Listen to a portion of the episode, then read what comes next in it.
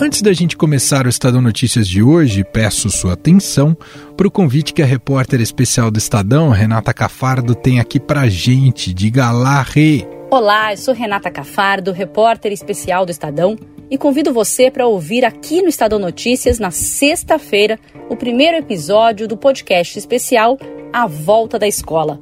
Eu passei um semestre inteiro acompanhando os desafios, os dramas e as alegrias de uma escola estadual no extremo leste de São Paulo para reabrir em plena pandemia de Covid. Eu espero você. Estadão Notícias. Ele que apresentou, eu nem sabia da, da questão da, da, como é que estava a tratativa da vacina, porque são 22 ministérios, o, o, o só o Ministério da, do Rogério Marinho tem mais de 20 mil obras. É, então eu não, eu não, tenho como saber o que acontece nos ministérios. Vou na confiança em cima de ministros. E nada fizemos de errado. Essa foi a justificativa dada pelo presidente da República a apoiadores na saída do Palácio do Alvorada sobre o caso da vacina Covaxin após a revelação de que há suspeitas de superfaturamento na compra do imunizante, uma onda de pedidos de impeachment contra Jair Bolsonaro inundou as redes sociais. Além de políticos e cidadãos comuns, artistas passaram a se posicionar publicamente pela saída do presidente. Como é que a gente deixou o Bolsonaro ser eleito presidente? Como? Ele já falava sobre preconceito, ele já destilava seu ódio, ele já falava sobre homofobia, ele já espalhava fake news. O desprezo que ele tem para as pessoas agora, a falta de empatia, como ele imita uma pessoa faltando ar, ele já tinha isso no seu discurso, ele já tinha isso na sua prática. A gente não pode agora nas eleições do ano que vem ficar ficar desatento a isso, achar que não, que isso é piada. Não é piada. Preconceito não é piada. É sério. Essa é a atriz Leandra Leal, em declaração ao programa Altas Horas da TV Globo. Logo, a hashtag Fora Bolsonaro tomou conta da internet. Se juntaram ao movimento as cantoras Anitta e Ivete Sangalo, além das atrizes Paola Oliveira, Alice Braga, entre outros. No âmbito político, o depoimento do deputado Luiz Miranda à CPI da Covid sobre a atuação do presidente, ao ser alertado de supostas irregularidades na compra da Covaxin, deu um novo impulso ao super pedido de impeachment articulado por partidos da oposição e desafetos de Bolsonaro. De acordo com os relatos de Miranda, o presidente, ao ser informado sobre o caso, disse que pediria investigação da Polícia Federal. Eu levei para a pessoa certa, na minha opinião, que deveria dar o devido provimento ao assunto, que é o presidente da República. Presidente esse que não nega, é impossível negar que nós estivemos com ele. O presidente entendeu a gravidade, olhando nos meus olhos, ele falou: Isso é grave. E falou: Vou acionar o DG da Polícia Federal. E de fato, Luiz, isso é muito grave, isso está ocorrendo. Porém, a Polícia Federal informou que não encontrou registro de nenhum inquérito aberto. Segundo opositores de Bolsonaro, essa postura enquadraria o presidente em suposto crime de prevaricação. Inclusive, nesta segunda-feira, senadores enviaram uma notícia-crime ao Supremo Tribunal Federal pedindo a abertura de inquérito para investigar se o presidente prevaricou. Luiz Miranda também relatou que Bolsonaro ligou o líder do governo, o deputado Ricardo Barros, às supostas irregularidades nas negociações para a compra da vacina indiana. Mas Vossa Excelência só confirma que sabe qual é o nome do deputado e nós vamos. A senhora também sabe buscar, que é o Ricardo Barros que o presidente falou. Vamos buscar a, vamos a buscar a verdade a favor do país. Então o senhor confirma. O senhor confirma, então, que. Foi o, o Ricardo Barros que o presidente falou? Foi Agradeço imensamente, Vossa Excelência.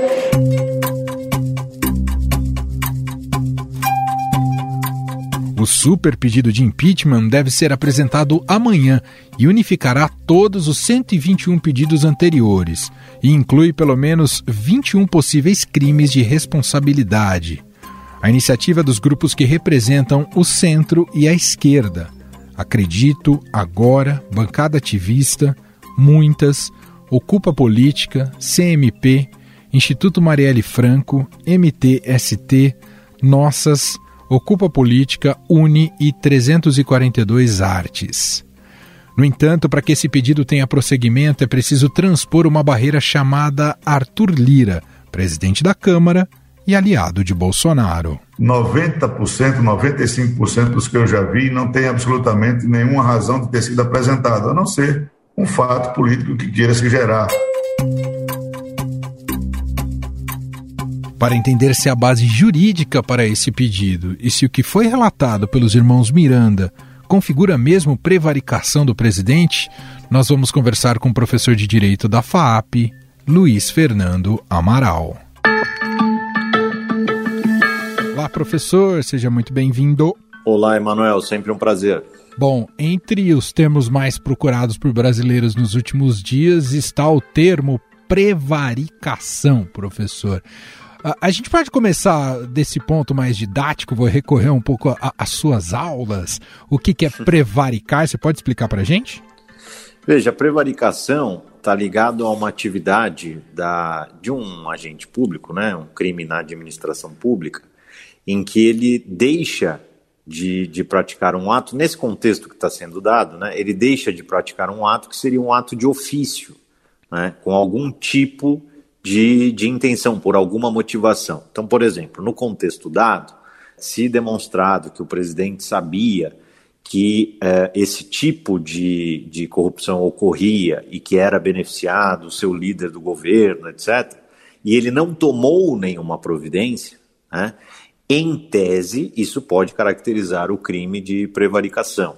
Aí você pode perguntar, mas professor, mas por que, que ele não tomaria a iniciativa? Né? Por que, que ele não teria uma medida de demonstrar ou de determinar a apuração? Poderia-se aí cogitar, por exemplo, de uma proteção a uma figura central de seu governo, que é o líder do governo uh, no Congresso. Então, a prevaricação ela está ligada ao servidor público que toma um ato, seja ele omissivo ou comissivo, por uma questão uh, pessoal e deixa de praticar ou de se conduzir de acordo com aquilo que se espera da sua competência dentro do cenário da administração. Qual o grau, não sei se a gente pode falar nisso, mas qual é o nível de gravidade desse caso, isso confirmado, desse se o presidente Jair Bolsonaro deixou de informar um suposto esquema de corrupção dentro do Ministério da Saúde, tendo conhecimento antecipado de que algo ilegal ocorria, isso é base para um processo de base legal para um processo de impeachment, professor?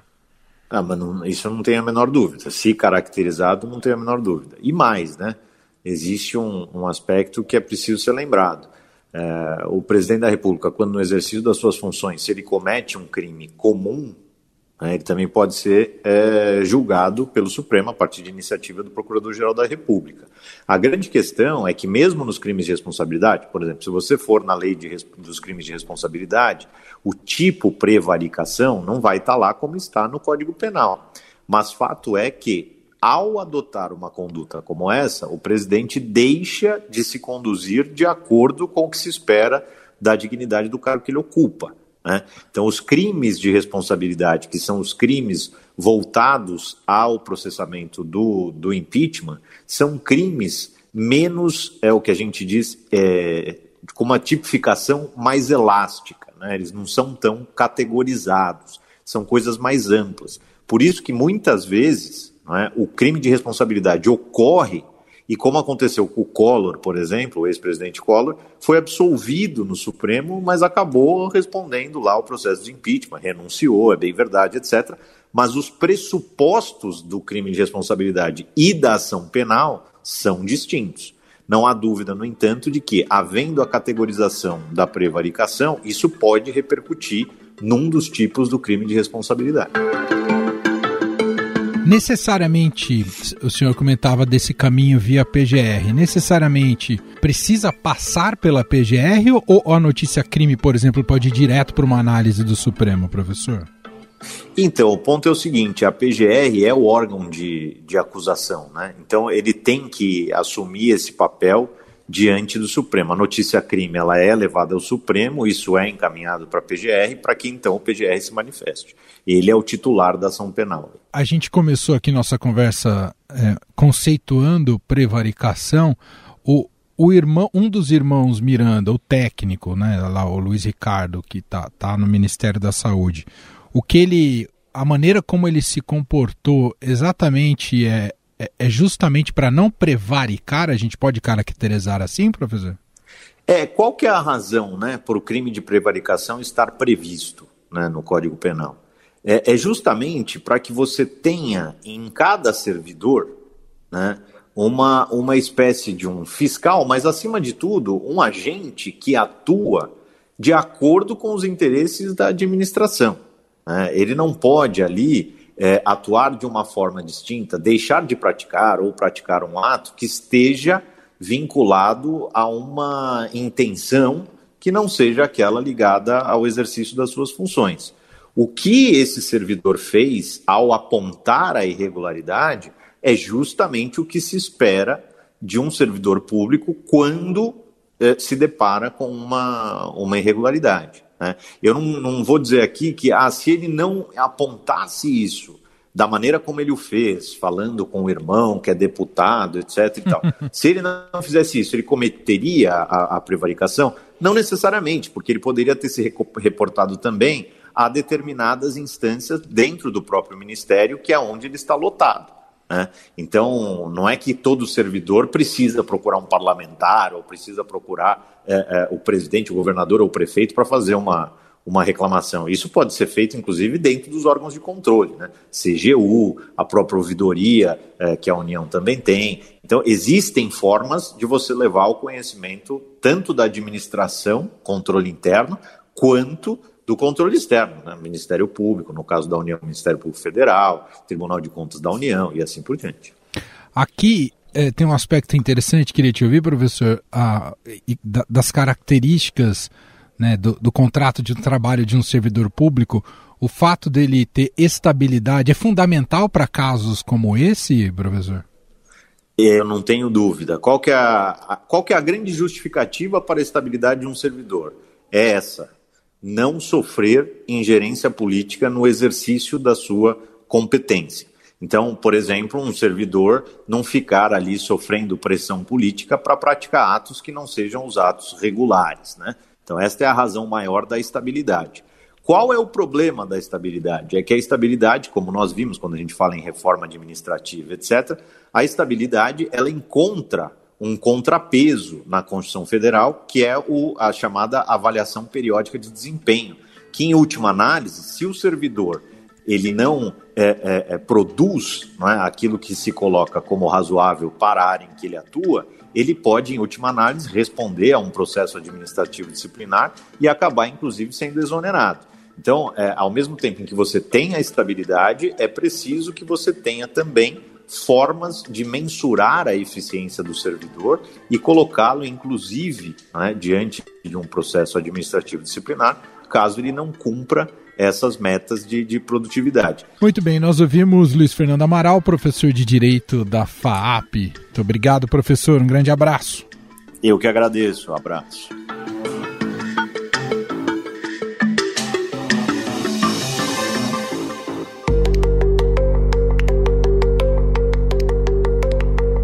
Líderes de partidos aliados ao governo, como PP e PL, avaliam que, apesar da denúncia ainda precisar de apuração e desdobramentos, o caso Covaxin gerou um fato político e amplia o desgaste de Bolsonaro. A coluna do Estadão revelou que no centro e na chamada direita democrática ganha corpo a tese de que o impeachment seria uma maneira de quebrar a polarização Lula-Bolsonaro. Houve, inclusive, um encontro neste domingo entre João Amoedo do Novo com o governador do Rio Grande do Sul, Eduardo Leite, sobre a importância da construção de uma terceira via eleitoral para 2022. O centro, vamos dizer, o centro-direita, vai precisar trabalhar para ter um nome que tenha é, alinhamento com as ideias básicas desse grupo, que tenha capacidade de execução e que tenha viabilidade eleitoral. Enquanto na política as coisas ainda estão caminhando a passos de tartaruga, os movimentos responsáveis pelas manifestações na rua contra o governo não querem perder o clima de impeachment. Partidos de esquerda e movimentos sociais anteciparam os atos contra o governo Jair Bolsonaro de 24 de julho para o próximo sábado.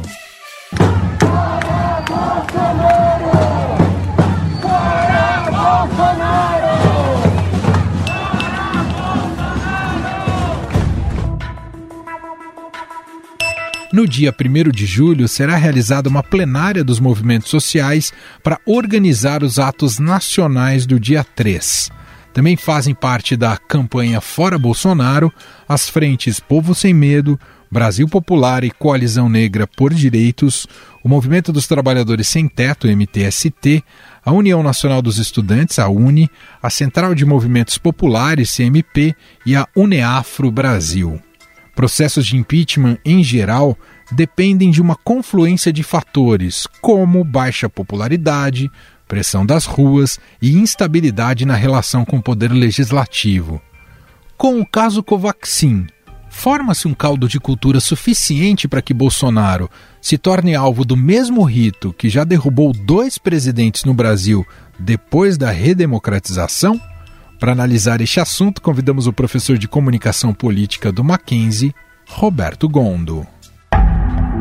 Olá, professor, seja muito bem-vindo. Olá, Emanuel, tudo bem? Olá, ouvintes, sempre um prazer falar com vocês. Professor, o mais recente escândalo da compra da vacina Covaxin tem suspeitas ali de corrupção no Ministério da Saúde. Esse escândalo, na visão do senhor, tem poder de fogo para incendiar um processo de impeachment contra o Bolsonaro? Então, se a gente for parar para pensar, né, Emanuel, nós temos uma série já de pedidos protocolados de impeachment contra o, o presidente Jair Bolsonaro. Já são mais de 130 pedidos, intensificou principalmente com esse número absurdo né, de mortes aí, já agora somatizando mais de 500 mil pessoas. O que acontece dentro dessa linha do impeachment e por que, que a Covaxin, por que, que a denúncia né, dos irmãos Miranda, ela impacta tanto, é principalmente pela potencialidade de fragilidade com o Centrão. E nós temos aí no meio dessa tsunami o Ricardo Barros, que é líder da bancada, é do PP, mas é do Centrão. Quer dizer, ele é um apoio em que o Bolsonaro há um ano flertou, ele praticamente foi contra a sua própria própria proposta de campanha até então de não ficar mesmo refém, né, dentro das articulações dos partidos centrais, né, e agora nós vemos realmente essa situação aí de uma fogueira enorme, né, quer dizer, o Arthur Lira na Berlinda com inúmeros pedidos que vão se intensificar, né, talvez o Bolsonaro chegue até o final do ano se bobear com mais de 200 pedidos protocolados de impeachment. E há uma pressão da sociedade do porquê que nenhum deles possa seguir adiante. Então, quando nós olhamos principalmente o caso da Covaxin, é que a CPI da Covid, ela se inicia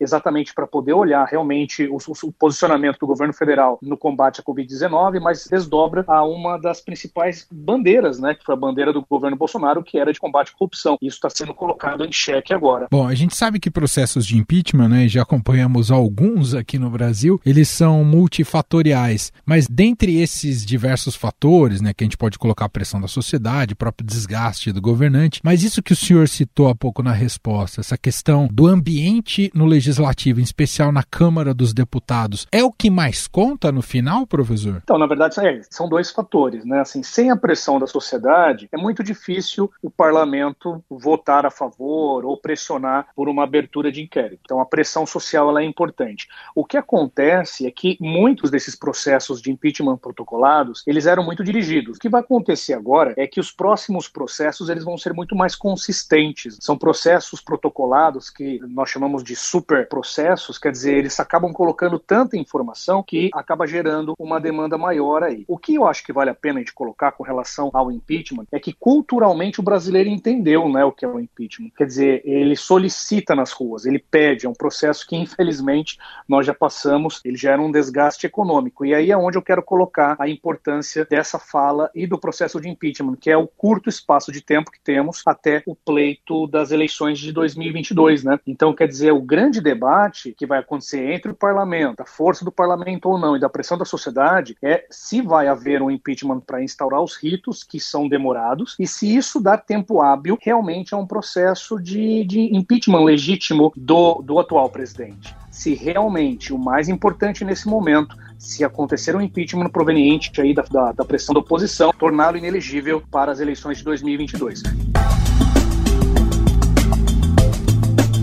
Senhor abre aqui uma janela importante de, de discussão e de análise, né? Um eventual impeachment de Bolsonaro não pode representar, digamos, um, um sonho para os postulantes do tal centro, da terceira via, que ainda não se viabilizou, porque quebraria a polarização, professor? Então, olha como é interessante pensar dessa forma, né? A polarização de 2022 ela é diferente da polarização de 2018, onde o bolsonarismo não existia como um fenômeno de polarização, né? Era muito mais o petismo versus versus o antipetismo. O que, que seria o bolsonarismo hoje? Ele tem uma característica de idolatria, né? o conceito do mito né? do Bolsonaro, que pode ser sim, veja, nós estamos falando sobre hipóteses, ser transferido numa suposta incapacidade de eleição do Jair Bolsonaro, por exemplo, para um dos seus filhos. A polarização agora é entre bolsonarismos e, obviamente, antibolsonaristas, aliado a uma tendência aí de enfraquecer uma terceira via, mas isso não é automático, né? Simplesmente se o Bolsonaro não sai candidato, esses eleitores ficam órfãos. Há uma tendência estratégica e eu acredito que os articuladores do grupo bolsonarista devem estar pensando também nessa alternativa de emergência, entende? Nesse sentido, professor, do lado do, do principal beneficiado nesse momento, o ex-presidente Lula, nas pesquisas aparece uma situação bastante confortável, né? Na, na mais recente pesquisa do IPEC, com a possibilidade de vitória no primeiro turno. Para o caso do Lula, seria mais favorável deixar o Bolsonaro sangrar até 22? É, eu vejo assim, né? Hoje as pesquisas, o IPEC agora com essa última pesquisa demonstra que a terceira via está enfraquecida, né? Então assim é por isso que realmente há uma tendência de até vitória no primeiro turno. Para o cenário que se encontra agora com o Bolsonaro numa situação de vários escândalos, estourando uma situação aí de plano de fundo muito desgastante, para ele obviamente é muito mais interessante deixar o Bolsonaro né, nesse termo que nós usamos aqui, né? Sangrar eleitoralmente. De uma certa forma nós, nós sabemos que em 2022 com o controle da contaminação da Covid-19 vai haver uma retomada meio que natural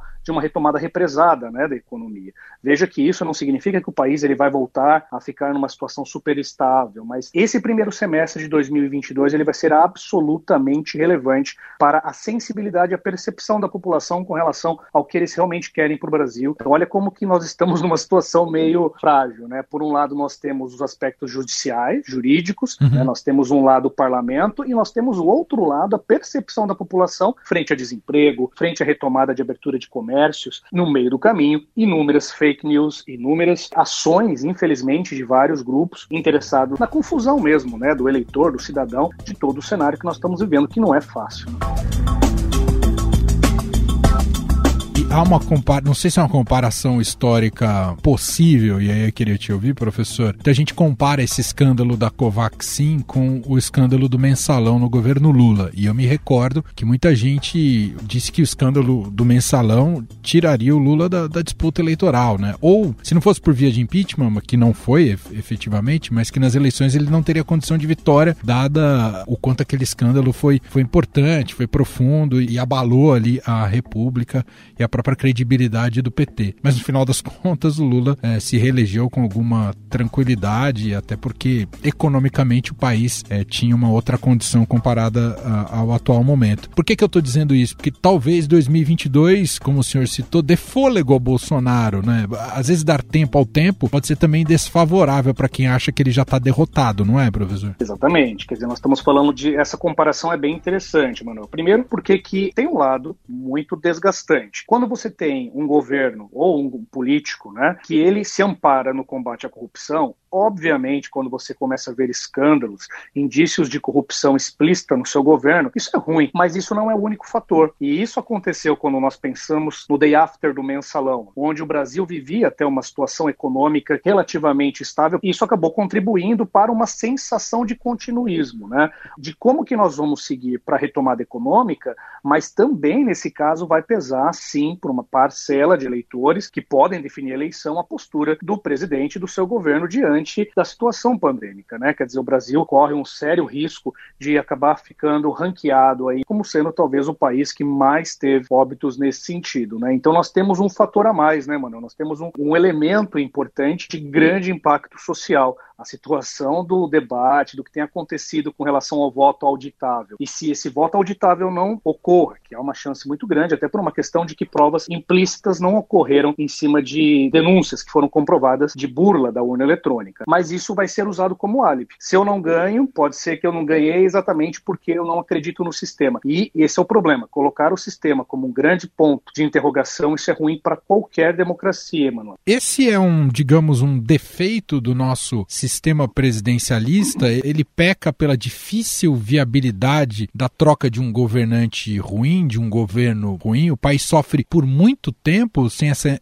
essa impossibilidade. Eu sei que isso, por outro lado, tem a questão da estabilidade democrática, mas por outro, também não é muito prejuízo para a sociedade? É, o sistema presidencialista, nós estamos falando agora pensando em política comparada, né? Em países que são parlamentaristas e países que são presidencialistas. Isso é notório. Em cima de política comparada, o regime presidencialista, ele normalmente sempre tem um ciclo de vida menor do que o sistema parlamentarista. Por quê? Exatamente por um ponto que você colocou. O parlamentarismo, ele acaba tendo duas forças em que, na verdade, por mais que uma tenha um pouco mais do que a outra, mas existe sim uma possibilidade de reposicionamento. Quer dizer, o país ele não fica à mercê de um único elemento de liderança, e esse elemento de liderança abalado, isso gera uma instabilidade que pega a parte econômica, social. Então, é sim uma situação é, de uma fragilidade do sistema presidencialista. Veja, eu não estou em momento algum até para os nossos ouvintes observarem, colocando em xeque o sistema de escolha das pessoas, Sim. o sistema de, da democracia, né? Mas nós realmente observamos, o parlamento ele acaba tendo um equilíbrio maior entre forças e não tem o senso unilateral de liderança. O presidencialismo, e principalmente o presidencialismo na América Latina, ele sempre foi é, mais vulnerável